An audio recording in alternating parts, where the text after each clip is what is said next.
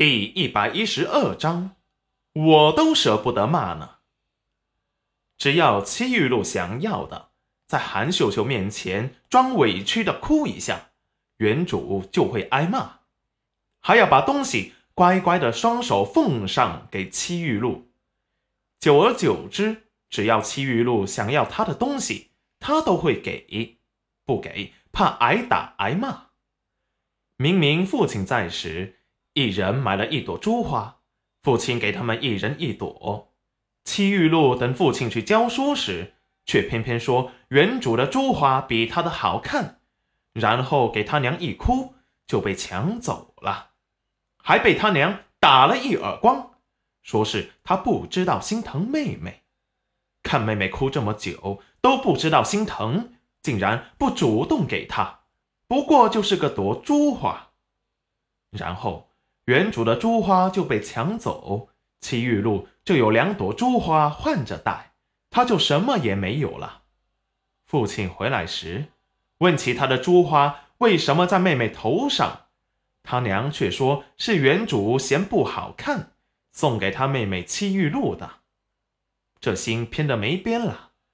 那时候他也才七岁，而他妹妹六岁，比他小一岁的孩子就比他聪明。从小就知道怎么讨父母的欢心，还知道用什么方法可以得到自己想要的东西。裴元君心底对戚玉露是彻底厌恶了，没有一点好感，冷声说道：“不管戚玉露为什么哭，岳母大人还是去问清楚了好，不要无缘无故的上来就骂我娘子，我都舍不得骂了。”意思就是说。我都舍不得骂呢，你一个卖女求荣的女人，有何资格骂她？当你签下卖身契，狠心的把冉冉卖进裴家时，他已经跟你没有关系了。韩秀秀面色不好看，也带着薄怒。大郎这意思是我没资格管他。裴元君目光不卑不亢的盯着他，岳母自己说呢。你几年前签下了什么？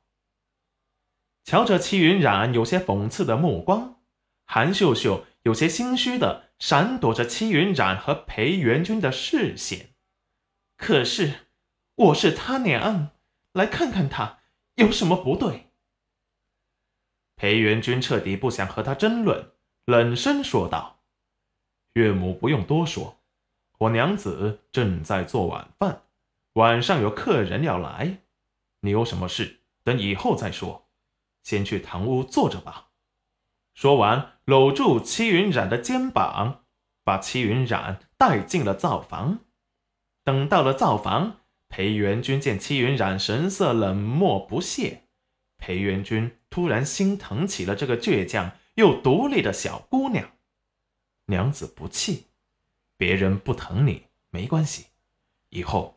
你有我，我会好好的待你一辈子。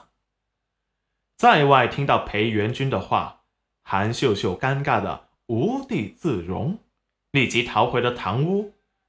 如果让他走，他却是不会走的。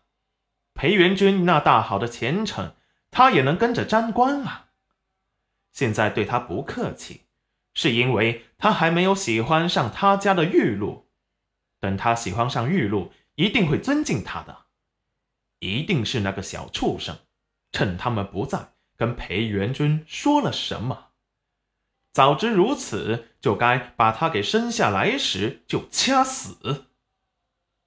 戚玉露见他娘回来，身后却没见跟过来道歉的戚云染，心底一沉，戚云染是真的变了。不再是那个被他用点小伎俩就能耍得团团转的戚云染了。